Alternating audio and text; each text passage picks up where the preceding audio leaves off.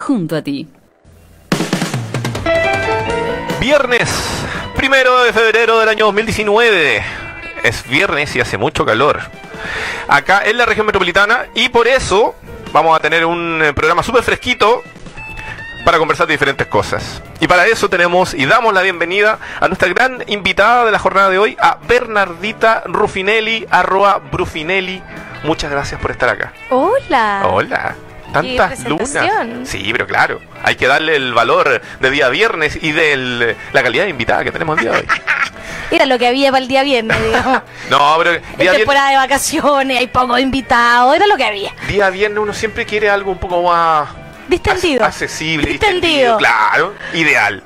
Ideal. Sobre todo aparte que comienza febrero, comienza el festival, eh, todo el hype del festival de Viña, se vienen diferentes cosas, tú estás metida, inserta, desarrollando stand-up comedy, que cosa que en el fondo a uno siempre le sirve para alegrar el alma. En el ecosistema de la comedia. ¡Ay, que suena bonito eso! Así que vamos a estar conversando de eso en profundidad durante el transcurso de este programa, chiquilles. Episodio 37, donde vamos a echar de menos a Montserrat Lecaros. Bernardita, quien es mi compañera tradicional de estos lunes, miércoles y viernes de 18 a 19 horas, porque la Monse se sentía un poquito enfermita hoy día.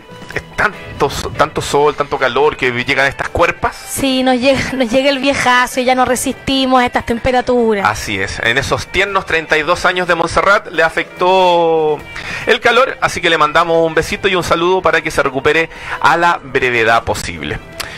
Te cuento, la idea del invitado es que sea nuestro panelista inestable. Ya. ¿Ya? Eso va desde lo que puedas decir. Lo de inestable estoy súper ok. Ah, excelente. Entonces nosotros vamos a, normalmente leemos dos noticias, una noticia de emprendimiento y una noticia sobre tecnología. Ya. Entonces la idea es, la invitación es que te integres y las comentes libremente. Trabajé en esos dos mundos antes de ser comediante. Lo sé. Espero no dar tanto jugo Ah. después de tantos años. De hecho, es más, yo te conocí cuando estabas en el mundo de la Cuando yo era otra persona, tenía otro perfil. ¿Sí? Y ¿Otro perfil? Me invitaban a CNN a 24 horas. Ah, yo alguna vez escuché una historia de cuando te codiabas con grandes ejecutivos y les presentabas campañas. No, por eso te digo que otra vida, otra cosa. Muy bien, mejor ahora. Sí, ahora en radios de mierda hablando de la wea. Así es, porque estamos en Radio Lab Chile, la radio del El Emprendedor. Tu ¿Qué mejor? compañera está muy espantada de las barbaridades que estoy diciendo. Sí, ahí se tapa la boquita, se pone rojita No puede porque... creer que yo diga que Uf. esta es una radio de mierda. Loco, las Sí. radios online son las radios donde estamos todos los que no nos están pescando en las FM porque somos un nicho mucho más exquisito. O porque somos mucho más locos. Somos mucho más exquisitos. Sí. Aquí viene entrando la Javi, es que, oh, nunca había visto una mina aquí en la radio que de verdad estuviera hablando sin filtro, así como tan...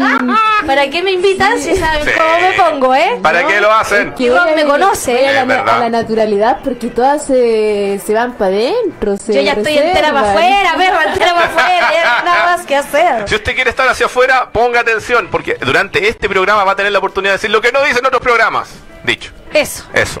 Oye, mm, bueno, el día de hoy nos acompaña Javi, los controles, a quienes acaban de escuchar con su bella y tierna y adolescente voz. Y ahora te voy a pedir que, por favor, cortina de titulares. Así es, chiquillos, porque en este episodio número 37 del primero de febrero del año 2019 vamos a estar repasando dos grandes temas. En emprendimiento se abrieron las postulaciones 2019 a los premios Latinoamérica Verde. Verde. ¿Qué te, qué te hace recordar verde a ti, Bernardo? El programa que había antes, ¿o no? Ah, de la WID. Sí. Básicamente Esta, mi- esta nota la daría ya nuestra compañera y Mi vida después de las 6 de la tarde, una cosa así. Oye, eh, y estamos haciendo la posta para que en el fondo vean que todos los programas de esta mierda de radio estamos todos colaborando. Oye, y en tecnología, el extraño caso de Japón. Allá arrasan los CDs, mientras que en el resto del mundo, Chile incluido, no. Una nota profunda para este día viernes, No, Fernando. yo ya boté mis CDs. ¿En serio? O sea, los tengo como de adorno. ¿No los ponía así como en la, en la ventana del auto para que rebote cuando No, te están están de adorno. En la casa están de adorno. Ah, pero muy bien. Como vintage. Eso. No tengo dónde escucharlo. Espérate, ¿botaste No tengo- también, no tengo- también las radios con CD? Es que no tengo dispositivos ya que tengan CD. Ok, hey. Ahora, Excepto el de la tele, así como Pero la tele el tiene CD. subwoofer. El subwoofer tiene, viene con, con lector de DVD. ah, ah, de veras, ahí se puede Claro. Pero Mira. que tampoco lo uso, tú Y, comprenderás. pero ¿y normalmente dónde estás escuchando, por ejemplo, música o viendo películas? ¿Directamente desde internet, Netflix, Spotify y cosas todo así? es puro streaming, Puro todo. streaming. Sí. Y, y cuando te vas a algún retiro espiritual, te metían igual? ¿Que ¿Tiene que haber internet o te puedes desconectar? Eh, ojalá que haya internet, sí. No necesito desconectarme para relajarme. Ah, muy bien. Al contrario, me sirve estar relajada y conectada y leer estupideces debajo de un árbol me parece fantástico. Perfecto. Así que no, eh, creo que es un poco snob lo de desconéctate. ah. Sí, es como- Loco, como que no me digas lo que tengo que hacer para relajarme. Es como hippie chico, ¿no? No, es una estupidez decirle al otro cómo debe relajarse. Loco, cada uno ve cómo se relaja. Dejen a la gente vivir tranquila. Hijos de... Así es. Radio Lab, la radio que emprende junto a ti, episodio 37 de este primero de enero del año 2019. Tenemos de invitada en la jornada de hoy a Bernardita Ruffinelli, quien está, digamos, haciendo carrera y descubriendo, inventando y desarrollando stand-up comedy. Sí. Vamos a conversar los titulares de la jornada de hoy. Póngale. Prim- primero dijimos que en emprendimiento se abrían las postulaciones del año 2019 a los premios Latinoamérica Verde. Te quiero contar un poco la historia de esto. Yo iba manejando hoy día porque tenía algo que hacer de pega en la mañana. Ah, es una gran historia. Sí, una Se gran remonta historia. un par de horas atrás. Sí, de hecho, a ver, son 18.17 a, las a las 12.17. Y me escribe Víctor Velastino de la calle, emprendedor fundador de eh, Aimapu, el papel amigo de la tierra. Que él ganó el premio Latinoamérica Verde hace dos años atrás. Y me dice, eh, Rob, se lanzaron los premios Latinoamérica Verde, sería bueno que lo dijeras en el programa. Entonces yo le, le mando un audio que iba manejando. Entonces le digo, ya bacán, pero tengo que cachar de qué se trata, ¿me podéis mandar un link? Me manda el link. Entonces después me dice, pero ¿me podéis invitar a mí a conversar sobre los premios? Obvio. Obvio. Le digo, eh, flaco, en verdad estamos súper agendados, pero puedo contar la historia y puedo contar la noticia igual. Y aquí estamos. Y lo puedes invitar otro día igual. Sí, lo voy a invitar, pero en marzo. Lo voy a invitar en marzo porque pasa una cosa súper interesante. Hemos tenido la suerte, Bernardita, de tener ya agendado hasta, hasta el primer día de marzo los invitados. Entonces, la idea es poder respetar a la gente que estamos invitando Idealmente. idealmente. Entonces, ¿de qué se trata esto? Usted, te- usted se va a la página www.premioslatinoamericaverde.com y ahí van a poder ver inmediatamente todas las bases para poder postular a esta edición 2019 de estos eh, premios que le llaman los Oscar Verdes.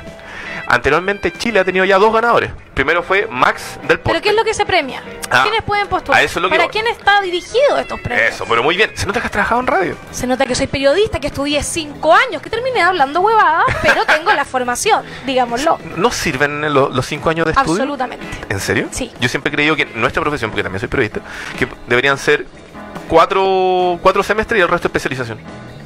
¿Qué decís tú? No sé, a mí me sirvió todo lo que estudié. Muy bien. No sé qué, en qué nivel de drogadicción llegabas tú a las clases, pero yo... De, alcoholismo, digámoslo. Pero a mí me sirvió mucho todo lo que estudié.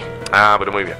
A ver, pueden participar eh, diferentes emprendimientos que tengan que ver con la sustentabilidad. Buscar, en el fondo, proteger al medio ambiente.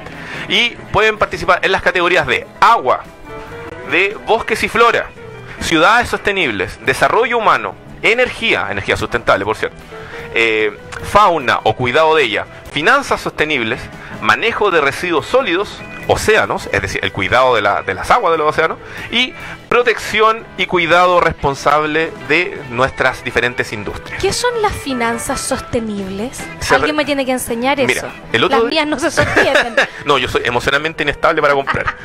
Eh, sostenible se refiere a que idealmente vayan en la línea de lo que es la economía circular.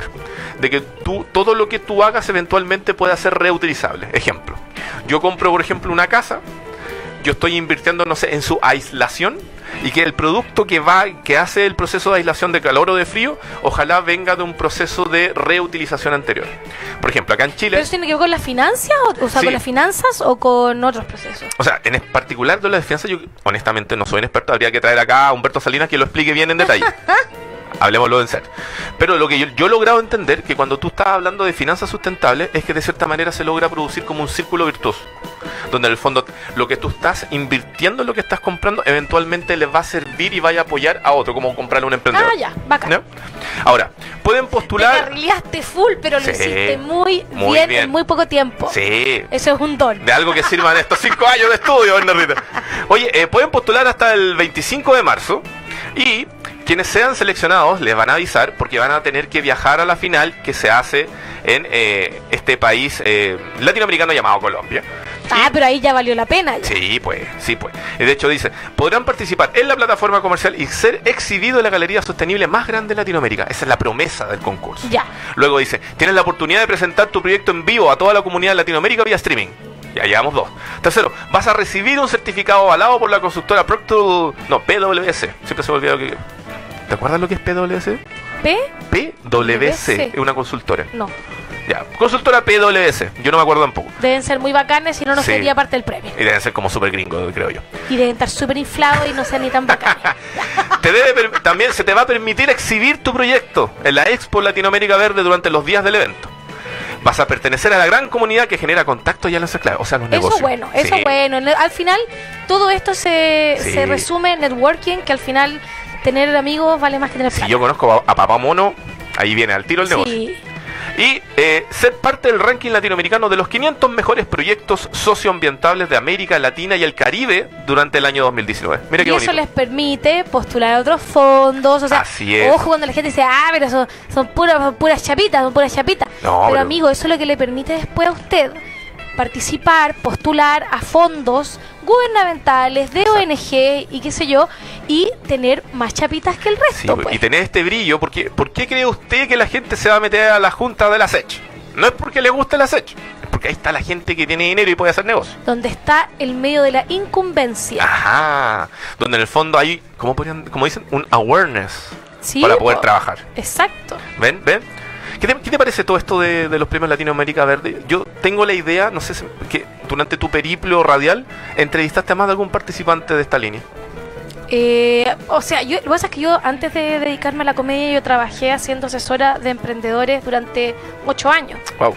Entonces eh, trabajé mucho en innovación y emprendimiento, mucho con emprendimiento sustentable, Ujú. mucho con ecoturismo, mucho con ah, un montón de cosas. Entonces, por eso sé que, que mucha gente como mira huevo este tipo de premios, pero que en realidad son lo que al final hace la diferencia entre Exacto. tú y otro emprendedor que está luchando por los mismos fondos. Claro, aparte es un premio latinoamericano donde en el fondo llegan personas con otro tipo de alcances y de fondos. Y nunca sabes quién está ahí, nunca sabes quién está mirando lo que estás haciendo.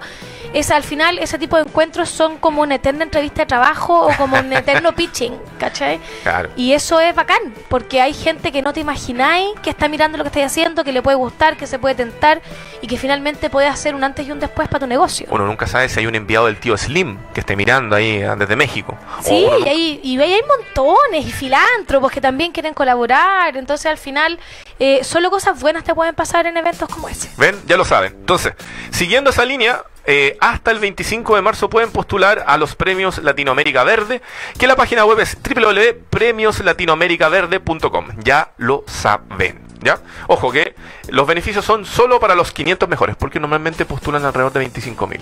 ¡Cacha! Así que cáchense eso. ¡Cacha! Oye. ¿Cómo se sentirá el que queda número 25.000? Oh. Postuló- Igual, igual no debe Pero- ser malo, ¿cachai? Igual de decir postulé. No, igual Y no estuve debe- ahí, apareció no- el de- el ranking. No creo que sea malo. Claro, porque estamos hablando de un universo como de estáis muchos hablando, más. claro, de todo Latinoamérica. po. Ah, sí, sí. Oye, y en la otra noticia, Bernardita, dentro de este mundo loco, sobre todo que viene de Oriente, fíjate que en Japón están arrasando los CDs. Cosa que no pasa en el resto del mundo. Los están usando para frisbee. Según Chataka, que es el portal que hizo esta noticia, dice que el CD de música agoniza en todo el mundo y se debate si tratarlo como una especie en extinción o no. Pero hay un país, que es Japón en este caso, que le rinde culto.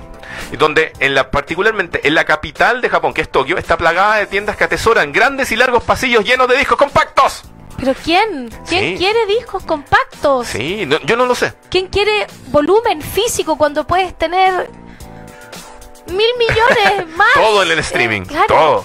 Según un informe de la Federación Internacional de la Industria Fonográfica, suena como pornográfico, de la industria fonográfica, eh, Japón la está llevando con casi 6 millones de, ven- de 6 millones de unidades de venta de CDs al mes. Voy a poner mis CDs a la venta Sí, en a el Japón. En el Yapo japonés. en, En el. Japo. en el Japo. Oye, eh, entrevistaron a varios eh, nipones y decían, suelo comprar de 3 a 5 CDs al mes de mis artistas favoritos, asegura Haruka Ishikawa. ¿Cacho? Que con ese nombre no le queda otra. Sí, una joven de 18 años que cada vez que tiene un rato libre se pasea frente a las tiendas de música Tower Records y Tsutsaya. O de segunda mano como Mandrake o Nakano Broadway. Cáchate los nombres. Entre otras tiendas buscando las últimas novedades y productos relacionados a sus cantantes favoritos. ¿Tú te imaginas en qué género en donde más compran CDs? Estos nipones locos. Eh, no sé, ¿sabéis qué? Tan, ¿Eh? tan, tan, tan loco que uno podría decir eh, K-pop, o, pero ¿sabéis qué? Probablemente sea salsa, por decirlo. No, pero estás muy cercana. Porque. ¿Puedo arriesga- arriesga- arriesgarme yo? Ya, Javi, juéguesela. Yo digo que estoy entre dos opciones. A ver. Entre como música de, de estilo así como español Ya. Kenny G, Kenny G me Oh, o, Michael Bolton. o música idol. Música idol. Mira, ¿Música qué? Idol. ¿Qué es eso? Que eso es una sensación japonesa igual, pues. Edu, es que tú eres más joven, Sí, edúcame en eh, esas eh, cosas. eh, Aquí la eh, tía, eh, explícale a la la tía audiencia, Javi. Ruffinelli no sabe de lo que le estás hablando. Eh, las idols son como por decir así como bandas de puras mujeres Ya. donde cantan, bailan, como son las Spice como- Girls, pero Sí, pero Japón. más y aparte son más tiernas. Ah, son kawaii. y son producidas. Sí. O sea, son bandas que en el fondo seleccionan a sus participantes Perfecto. para que hagan la, Bueno, la mixtura como, perfecta. Como las boy band de Oh, siempre, que jamás han sido un grupo de amigos, están todos seleccionados. Claro, son todas muy kawaii, todas cantan perfecto, Perfecto. todas se ven Son perfectas. todas muy amorosas, Y muy blancas, con los ojos muy grandes. Exactamente, y tienen un, un periodo de vida como alrededor de tres años, porque Ya. después crecen y ya no pueden ser Y ya no son kawaii. así. Claro, Ya no suenan virginales. y después empiezan a aparecer eh, con, en- con fotos con menos ropa y que la caga. ¿Cachai? Entonces, pero eso, idol. Estaban las dos muy cercanas porque tú dijiste K-pop y tú dijiste Salsa. salsa. Ok, lo que, lo que más consumen en, en CD estos japoneses locos es el J-pop. Que es el pop japonés. Japonés. Sí. Donde el- eh, se lleva el peso con el 66% de los consumidores comprando estas locuras antiguas llamadas CDs.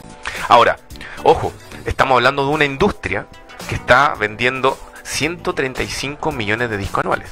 Y los tienen que además vender baratísimo. Sí, y los deben vender como a. Por dos- eso- Dos lucas. Por eso creo que la niña se puede comprar cinco a la semana, pues deben ser baratijas, Sí, exactamente. Ahora, como fetiches. Yo les dejo la idea ahí a los emprendedores. Quien tenga mucho CD en Chile o haya tenido una empresa o una tienda de venta de, Vaya a de música, vaya, vaya. ya, sí, claro. ahora vaya. De hecho, usted se puede, vamos, a dejar después el link en la transmisión del streaming para que pueda ver en detalle lo que dice Characa sobre esta información. Pero ya lo saben, los japoneses locos comprando CDs como si no hubiera mañana. Episodio 37 de Entrepreneur vía radiolabchile.cl que usted puede escuchar los lunes, miércoles, viernes de 18 a 19 horas en vivo y aparte puede repasar en el fanpage de Radiolab en Facebook. Puede luego ver la noticia resumen en www.entrepreneur.cl. Estamos en streaming. Estamos en streaming. Estamos en streaming. Sí, estamos en streaming. Voy a entrar la guata. Y también puede escucharlo vía Spotify o Apple Music en caso que usted quiera repetir todas las boludeces que hablamos en este programa, camino a su hogar, ir a ver a la polola y todas esas cosas. Antes de comenzar la entrevista a Bernardita Ruffinelli, que está aquí a mi costado derecho, al lado izquierdo probablemente de sus pantallas, les vamos a decir que este programa llega a ustedes gracias a nuestro único por el momento auspiciador que es www.wowfactor.cl, agencia de comunicación para emprendedores. ¿Usted quiere que aparecer en los medios de comunicación? ¿Usted quiere llamar la atención de un potencial inversionista? ¿Usted quiere escribir una columna de opinión sobre su emprendimiento y cómo eso puede ayudar a bajar el calor del medio ambiente? www.wowfactor.cl, agencia de comunicación para emprendedores. Eso. Querida, hoy estás haciendo stand-up comedy y vamos a llegar a preguntarte cómo comenzó ese proceso. Eh, quiero remontarme un poco más atrás. ¿Cómo fue que te comenzaste a relacionar con el mundo de las comunicaciones y artes escénicas de cierta manera? Uf, eh, estaba en cuarto medio, ¿Ya? en Temuco. Yo soy de Temuco, provinciana de corazón. Y en cuarto medio eh, yo hablaba inglés. Y un día me contactaron unos conocidos que tenían un programa de tele regional ¿Ya? para decirme que venía una banda irlandesa muy bacán y que querían entrevistarlos, pero que ellos no hablaban inglés. ¿Ya? Entonces que si yo les podía traducir. Ok. Ok, dije yo, no hay problema, yo los ayudo, yo traduzco. Y llegué allá, me puse a traducir y nos empezamos a reír, nos empezamos a divertir y me dijeron, ¿por qué mejor no hacer la entrevista tú? Cacha. Y era una banda así como YouTube. Y era una banda, eh, no, no era como YouTube, nadie es como YouTube. es que cuando dijiste banda irlandesa fue como. Sí. mm, No, pero era una banda de rock irlandesa muy conocida en esa época, no ni me acuerdo cómo se llamaba.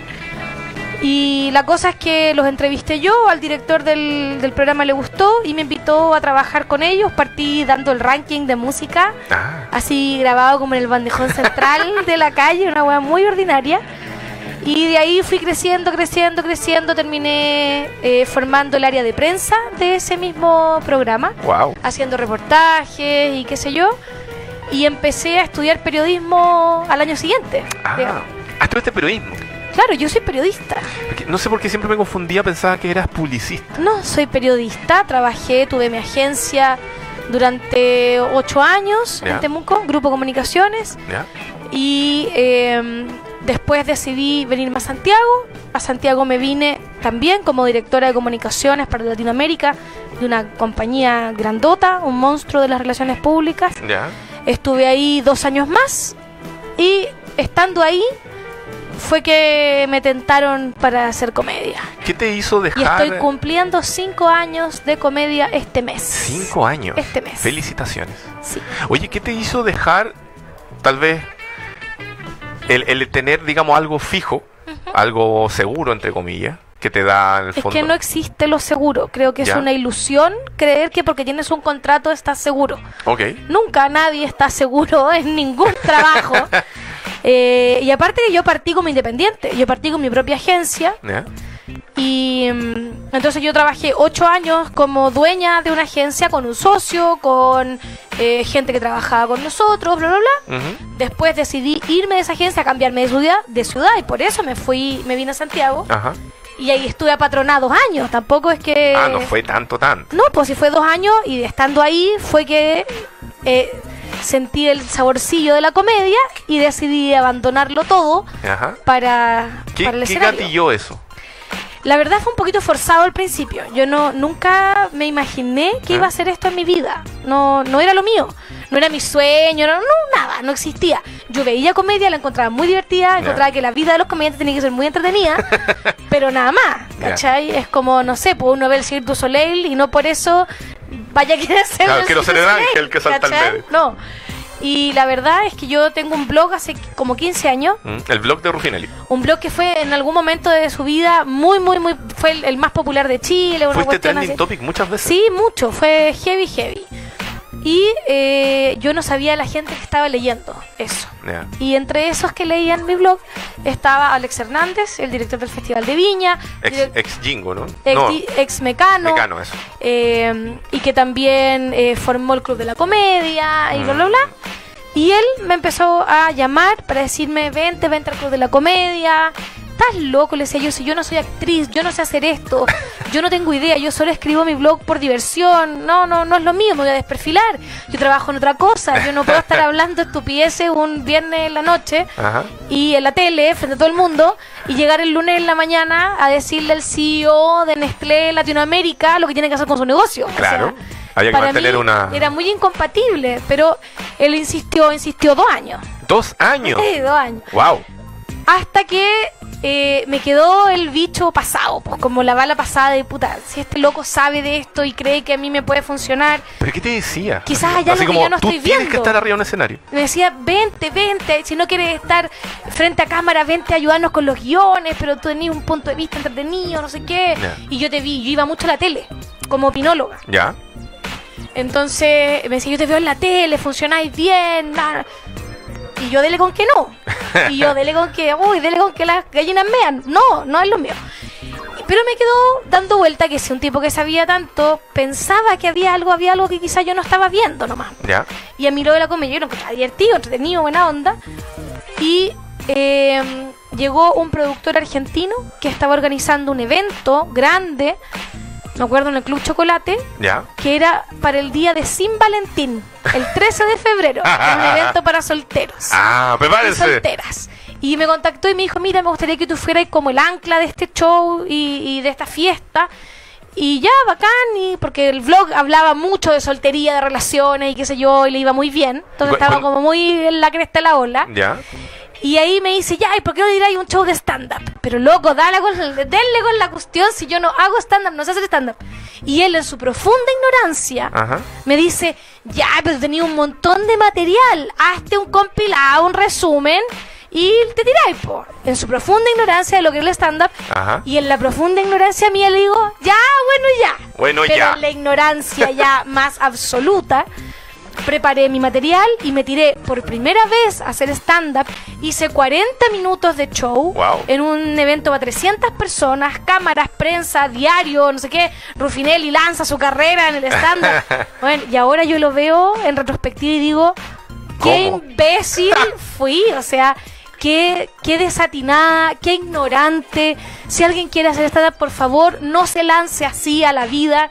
Yo tuve cueva eh, porque, porque no tenía pánico escénico, porque tenía costumbre de animar eventos muy grandes. ¿Ya? Pero lo que yo estaba haciendo no era comedia, perrito. No era comedia, era una mina medianamente simpática y punto. ¿Te acordás de que hablaste esa Sí, noche? sí. ¿De qué era? Esa noche hablé sobre el día de Sin Valentín. Ah, perfecto. Hice un material sobre ser soltero, sobre de qué pasaba con la experiencia de la soltería, eh, las experiencias de ir a un matrimonio sola, cuando no tenéis pareja. Ahora, estuvo bien, funcionó, pero era un cuentacuentos, no era comedia. ¿Cuál es la diferencia entre hacer un relato y hacer stand-up? La diferencia está en lo profesional de esa estructura, en que sea estructura de comedia, en que Ya. tú te asegures que haya una risa cada 15 segundos, cada 30 segundos. Ah, tiene que venir un, un punch cada X Claro, cantidad de tiene que haber, porque si no la gente se va con la impresión equivocada. La gente tiene que dolerle la guata cuando sale de, de tu show. De tanto reírse. Claro, la mandíbula, todo. Oye, que heavy. Todo tiene que haber dolor, mucho dolor. Y, eso quiere decir que hay diferentes tipos de, armados de estos guiones, ¿o no? Claro, Ya. claro, en realidad ningún guion se arma de principio a fin desde el principio. Ya. Sino que haces tú vas creando bloques y esos bloques después los vas mezclando como un Lego, digamos. Perfecto. Y vas tratando de que se hilen entre ellos. Y claro, y les vas poniendo un hilo conductor. Y ya, hiciste esta charla, esta exposición. Esta charla Claro. es muy divertida. Eh, ¿Y cómo fue que después ya y dijiste, ok, lo tomo como mi, una línea profesional? Es me que me- ese me preocupo día, de esto. Ese día lo pasé muy bien, el público se divirtió, se entretuvo, estuvo entretenido, fue una buena experiencia. Ujú. Y el lugar donde fue el evento, que era igual de ignorante que el productor y que yo respecto al stand-up, me dijo, oye, nos gustó mucho lo que hiciste, ¿te parece hacerlo los próximos eh, dos meses, todos los fines de semana y qué sé yo? Y yo dije, mira, puedo ser inteligente de lunes a viernes y los sábados venir a estupidizarme haciendo esto aquí como un hobby, buena onda, como quien, como ese ingeniero que tiene su banda de rock Ajá. los fines de semana. Cuando yo llegaba, cuando, cuando trabajaba asalariado, llegaba a mi casa, me echaba en el sillón a tomar una cerveza y veía primer plano. Supongo que Eh, va por ahí. ese, ese tipo de cosas. Entonces dije, bueno, puedo venir a ser idiota acá una vez a la semana, todo bien. Y ahí estuve esos dos meses. Ahí le empecé a encontrar el gustito a la cuestión, me Ya. empezó a gustar. Y tres o cuatro meses después Ajá.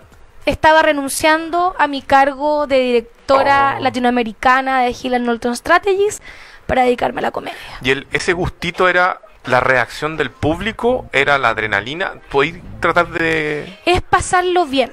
Ya. creo que se define en eso, porque, porque mucha gente dice, no, yo estaba apestado de mi pega, entonces busqué otra cosa para hacer. No, yo lo pasaba a la raja en mi pega. Me iba muy bien en mi pega, estaba muy bien evaluada, tenía grandes proyecciones en mi pega. Pero aquí vi que lo pasaba parece que un poquito mejor. Ya.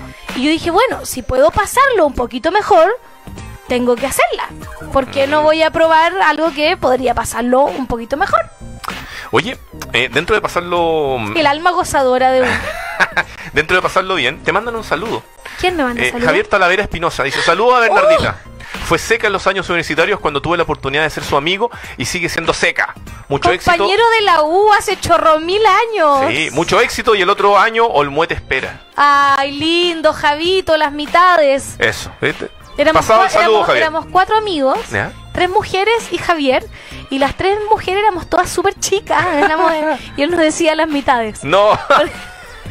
bueno, chistosamente yo también conozco a Javier. De hecho, uno de sus mejores amigos. que- ¿En serio? Que es José Luis Rifo. Ay, que alguna vez chico es el presentó. mundo, huevón, que esos chico es el mundo. Esos siete grados de separación. No, pero un saludo a Javito ahí. aquí. Muchos cariños para Javier Talavera. Tengo mis mejores, no lo veo hace 5.000 años, pero tengo mis mejores recuerdos universitarios con él. Muy bien. Oye, siguiendo con esta, volviendo a la línea profesional de esta, de- entonces descubriste que te gustaba. Que lo, y, que, y que lo hacía bien. Ah, ya. Y que si bien muy bien podía- evaluada, digamos. Si bien podía mejorar un montón, porque había todo que no sabía, todo, porque era todo lo que no sabía, Ya. lo mira absolutamente instintivo e intuitivo. No, yo no tenía ninguna preparación. No, me tiré el peo más arriba del poto. Nunca, nunca, nunca leí un manual, de, nada. Me comporté como una imbécil con el ego muy alto. Espérame, y hiciste estos dos meses después, obviamente. Sí, sí, sí. es- Y- hice ah. esos dos meses. Después me llamaron de algunos otros lugares. Hice Ya. dos meses más. Y ahí dije, ok, ¿En qué momento voy, eso? voy a dejar mi pega para poder concentrarme en hacer esto como corresponde para poder ganar plata. ¿Y ahí te pusiste a estudiar? Y ahí, no, ahí me puse a trabajar. Ah, ya. Ahí me puse a hacer los contactos, a ir a los bares, a hacer muchos shows. Llegué a tener 25 shows al mes. Wow. Terminé muda, con las cuerdas vocales destruidas, yendo al fonoaudiólogo, teniendo que tomar, eh, Tecito con miel. no, teniendo que tomarme libre 15 días sin hacer show porque estaba muda, no podía hablar. Yo sentía como tragaba sangre, así Ah. una wea mal. Y ahí uno aprende todo lo que tiene que aprender. y yo me puse un plan de negocio a un año ¿Ya? y eh, porque la idea era que pudiera ganar más o menos lo mismo que ganaba en el mundo corporativo. Ah. Sí, porque una Uno ya tiene gustos. Porque una sea burguesa y yo mucha comedia quería hacer, pero yo no iba a dejar el departamento donde vivía, ni el colegio de mi hija donde iba, ni Tampoco, nada, tampoco estabas tomando escudo ya a esa altura. No, no, no pasa nada. Entonces dije, ok, yo necesito hacer ciertas cosas para que mi eh, negocio tenga valor. Para que la gente quiera pagar una entrada para verme. Por lo tanto, la gente tiene que enterarse de que yo hago stand-up. Y para eso, la única forma es subiéndose a todos los escenarios posibles. De manera de tratar de que hacer que la exposición de tu Claro. persona sea la mayor Y posible. que se sepa que estoy haciendo y hacer muy buenas relaciones públicas. Y ahí me sirvió mucho mi pega anterior, porque tuve muy buena relación con la prensa, muy buenos medios. eh, se hablaba muy bien de mí en redes respecto del stand-up. Fui a los lugares donde había que ir, hablé con la gente con la que había que hablar. Y, y ahí creo yo que me, me funcionó mucho el tema de, de tener experiencia en relaciones públicas, que otros comediantes no tienen. Entonces, claro, como yo ya era un poquito conocida por el blog, la gente ya me había conocido por la obra de teatro Maldito Disney que se había adaptado de mi blog. Ujú. Entonces eh, fue más fácil, yo ya llegué a los escenarios con un poquito al menos de público, de colchoncito que me acompañaba y qué sé yo. Entonces, Ah, Hay una imagen residual que entonces, venía arrastrando. claro, yo, yo traía, menos mal, este colchoncito que me permitió no irme tan de hocico. Ahí, ahí, obviamente estamos hablando de un impacto mediático. Sí, Ya. Que, o sea, alguien te podría haber, haber visto o no tu show, pero algo tal vez había escuchado o había leído en la, en la claro, le sonaba mi apellido, ahí a- algo había. ¿cachai? Entonces, eso también me facilitó un poco las cosas. Y ya después de un año de sacarme la cresta trabajando así, pero así mal, eh, recién al año y medio te diría que logré el objetivo de ganar lo mismo que ganar. Ya. Y ahí dije, ok, Y eso era solamente eso haciendo. ya me permite darle. ¿Y eso era solamente stand-up o complementándolo con otras cosas? No sé, apertura frente a sponsor o cosas así. No, seguí haciendo alguna, seguí, de hecho, mm, yo renuncié a mi pega estable, pero eh, como yo renuncié, ellos me dijeron, no, no podéis renunciar, hay muchos proyectos que dependen de ti, entonces ha- hagamos otra manera de trabajar. Ajá. Y ahí yo dije, no, pero es que yo no quiero seguir haciendo esto. ¡No quiero tu trabajo! No quiero porque quiero hacer lo otro. Entonces me dijeron, ya, ¿qué querí? ¿Qué querí si tú pudieras elegir qué querías hacer en los próximos seis meses? Y ahí una, ahí una ya se va a la cresta y le dije, mira, la verdad le dije es que no quiero venir más a la oficina, odio venir a la oficina, odio tener horario, quiero venir solo a las reuniones con clientes que sea absolutamente necesario. Muy bien. Yo quiero elegir a los clientes con los que trabajo porque quiero elegir gente que aprecia y que eh, estimula mi creatividad. ¿Ya? Y me dijeron, qué bueno. No, afectaron a todos. Qué notable. Así que tuve los primeros seis meses el colchón de estar trabajando. ¿cachai? De manera remota. Entonces podía hacer otras cosas, podía ajustar los horarios, podía trabajar en las campañas en horarios distintos de lo que yo hacía mi, mi stand-up. Entonces logré tener esto- esos seis meses como de colchoncito de ganar. Claro, ganaba menos, pero trabajaba mucho menos y en condiciones muchísimo más favorables. Oye, ¿y en qué momento cachaste todas estas cosas que tú me decías de que eh, las personas que quieran hacer stand-up comedy tienen que un poco estudiar antes, conocer de los ritmos, que tienen que saber, de que, por ejemplo, de esto de los cada que- 15 mira, segundos tiene que haber una estudiar, risa? ¿Eh? Más que estudiar, yo lo que le recomiendo a la gente es que se empiece a meter en el universo del stand Hay todo un ecosistema de la comedia que hoy existe, que no existía hace cinco años cuando yo empecé. Partiendo por ir a mirar comedia. Partiendo porque hay un montón de shows de comedia con comediantes muy buenos y con comediantes muy malos. Ah. Y eso hace que uno aprenda a diferenciar lo que quiere hacer de lo que no quiere hacer. Ok. Hoy hay un montón, por ejemplo, de open mix, de lugares donde te puedes ir a probar, donde si tú tienes la inquietud, puedes escribir cinco minutitos y ir a, y subirte, sin ser nadie, sin haber estudiado nada, te puedes ir a subir, a probar. Si, si te gusta, si no te gusta, si te da terror, si no te da terror. Hoy hay muchos talleres de stand-up, donde tú puedes ir y aprender todas esas cosas Mm. que te van a facilitar subirte al escenario, que te van a facilitar escribir tu material. De hecho, yo estoy haciendo eh, dos talleres ahora de stand-up que termina, que ya están los, los cupos agotados que partieron en enero, ya, ya está todo tomado, digamos. Vamos a terminar eso en, en marzo ¿Ya? y en mayo comienzo otro, Otro más, así que si alguien está interesado Y- en aprender, en Ah. cachar la onda, escríbame a lazorranuclear@gmail.com. Me encanta. Sí. Las zorras nucleares. Sí, Arroba gmail.com. recordación absoluta. Esto es marketing. Como aprendiendo con hielo. 101, ¿cachai? Oye, pero ¿quién, ¿cualquier persona puede hacer stand-up o tiene que ser mínimamente chistoso? A ver, yo creo que no cualquier persona puede hacer stand-up. Creo que cualquier persona puede ir, probar, tratar, aprender Mm. lo que esté a su alcance. No todos ellos van a ser comediantes ni grandes comediantes, pero sí el stand-up te sirve como una habilidad blanda Mm. para cualquiera sea tu pega. Para una reunión. O sea, para- para presentar proyectos, para presentar una PPT, para formular eh, ideas de, de negocio, para enfrentarte con la gente, para llevarte mejor en tu vida social con otra gente. Si de pronto eres muy tímido, si de repente eh, eres muy negro, si de repente... Todo ese tipo de cosas, negro en tem- en temas de humor, me Obvio, refiero yo. obvio. Eh, Jamás hablaríamos de otras jamás cosas. diríamos que es malo ser negro. Entonces, morenos. entonces, eh, sirve un montón de otras cosas. De hecho, hay gente que va a los talleres eh, a pasarlo bien, a cachar, a aprender, porque le gusta ver comedia. Ah. Y quiere tener una visión más crítica y más concienzuda de lo que está viendo. Y este taller de Bernadita Ruffinelli de stand-up, ¿cuánto cuesta? Para que la gente lo sepa. Dura tres meses, Ya. son 12 clases y vale 150 lucas. Ah, pero muy bien. Sí, muy bien. no es una cosa prohibitiva para nada, ¿cachai? Y, y hay un montón de gente muy diversa. Y aquí es donde yo vuelvo al networking. ¿Ya? Lo que uno genera en esos talleres te puede servir para cualquier cantidad de cosas más allá de hacer comedia o no. Lo que aprendes en esos talleres, la gente con la que te vinculas en esos talleres, también sirve un montón para ¿Te- otras cosas. ¿Te has topado con gente muy especial en, en- en esos talleres que al menos tú has impartido? Creo que más que especial es gente muy diversa. Ya. y con temas muy distintos de los que quiere hablar y con miradas muy diferentes de- en las que quiere hablar. Entonces, para mí como profe es súper enriquecedor también eh, vincularme con ellos. Oye, nos está pillando relativamente el tiempo. En unos minutitos más vamos a tener que cerrar este episodio 37. Eh, algunos consejos más allá de lo que ya has dado para gente que a lo mejor está interesada en esto. Estábamos hablando de que tiene que consumir harto comedia. Consumir comedia, eh, hay un montón de open mix que son gratis, que pueden ir y no tienen que pagar entrada. Hay un montón de shows de altísimo nivel que tampoco son tan caros. Hoy día hay un montón de lugares donde se está haciendo comedia. Pueden ir al Comedy, al Gran Refugio, al eh, Blue Pub. Pueden ir a Excéntrico a ver Open Mix. Pueden ir a eh, Woodstock, también te- se están haciendo Open Mix.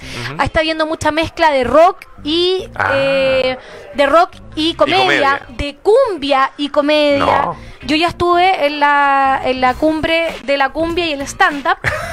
Weón, fue maravilloso con los guachupé, ¿cachai? On- Eh, o sea, toda una onda bacán. Estuve también abriendo, eh, o sea, presentando a Sinergia para sus 15 años en el Teatro Caupolicán. ¿Cachai? Que se hizo un tremendo festival. Weón, buenísimo, ¿cachai? Estoy trabajando con los que Coyoma. Estoy trabajando mucho con las Mamas Soul. Entonces ahí, ahí está, está abriéndose toda una escena y una efervescencia muy bonita. Entonces yo llamo a la gente a que vaya y hurguetee y, Y-. Y el tema, por ejemplo, que se ve harto contenido de stand-up, por ejemplo, en Netflix, ¿sirve también? Claro, Netflix está a disposición. Hay muchísima comedia en YouTube. Hay muchísima comedia en Comedy Central, especiales latinoamericanos. Un, porque lo que, le- lo que yo le, le resto un poquito a Netflix es que tiene mucha comedia gringa Ajá. y tiene muy poca comedia latina. Muy Perfecto. poquita. Entonces, si quieres ver comedia en español, comedia que es. eh, Tiene otra- línea. Que es culturalmente más cercana probablemente a nosotros. Eh, en YouTube hay un montón, en Comedy Central también hay un montón. Y, y vayan a ver comedia en vivo. Al final la comedia en vivo no tiene comparación alguna con nada que puedas ver en ninguna pantalla. Con un traguito sentado, con Claro, acompañado. comís algo rico, ahí con un par de amigos, se cagan de risa, lo pasan bien. Y si te tentáis, bueno, tomáis un taller. y si te tentáis más, te subí a un Open Mic. ¿Dónde te pueden encontrar eh, en este en este tiempo, en este periodo estival? Mira, mañana mismo voy a estar en el Pub Blue de Plaza Ñuñoa. ¿Ya? Voy a estar haciendo mi unipersonal. Va a estar abriendo Pia Arana, que es argentina, que anda de paso y va a estar abriendo.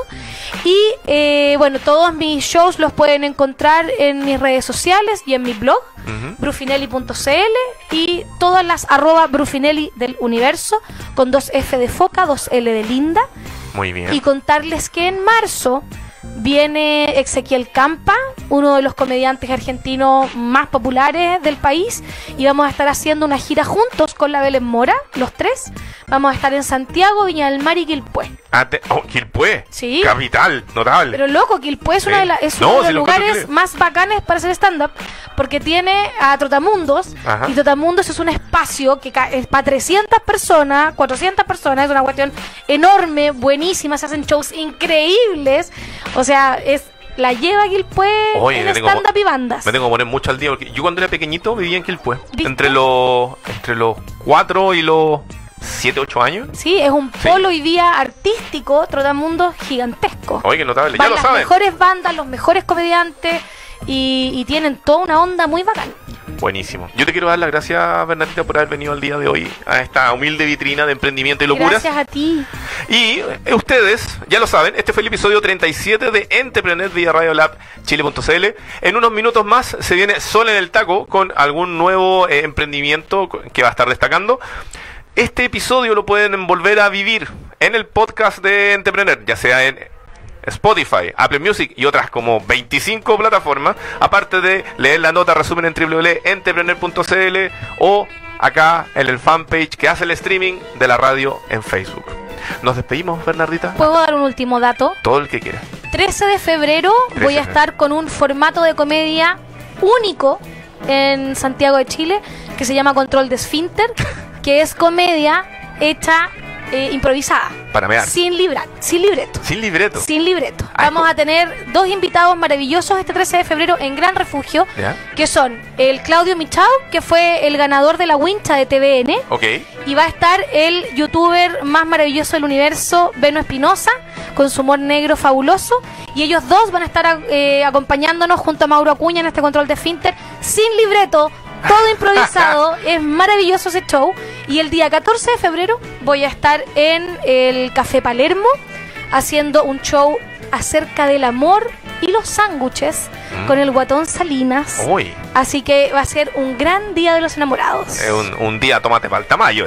Todo el rato. Ya lo saben, Bernardita Rufinelli con harto que hacer este 13 y 14 de febrero. Y antes de despedirnos, les vamos a mandar un saludo a los chiquillos de Wow Factor, nuestro único auspiciador, porque supimos, nos contaron que hoy día se cambiaron de oficina y ahora están piscineando estos huevos. Ay, qué rico, Sí. qué envidia. Así que saludo a la Caro, saludo al Diego, saludo a la Alejandra, quienes están ahí, bikini, en la piscina, disfrutando de estos treinta y tantos grados de la región metropolitana. Un saludo para ustedes, chiquillos.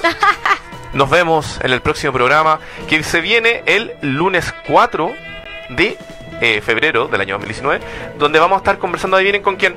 Vamos a estar conversando con Max Morales, que tiene que ver con emprendimiento relacionado al vino. ¿Al qué? Al vino. Salud. Sí, así es. Así que nos vemos. Javi. ¿Se ¿Nos quiere, vemos? ¿se quiere despedir? Obvio. Ya. O sea, Se yo no, los voy- puro no me ir, van a ver ni yo los voy a ver a ellos, me van a Ah. escuchar nomás. Eso, la voz de fondo. Sí, yo soy un personaje incógnito en la radio. Vamos a hacer un concurso. ¿Qué se imaginan o cómo se imaginan que es la Javi? Que Ah, manden dibujitos. sí, oye, sí. Al tiro- Emprendedores. Al tiro les voy a decir, Ah, tiene un aire pinapiense. oh, Uh. oh, me gustó. Ya, eso. Nos va a retar la sol. Nos vamos. Pásenlo bien. Chao. Chao.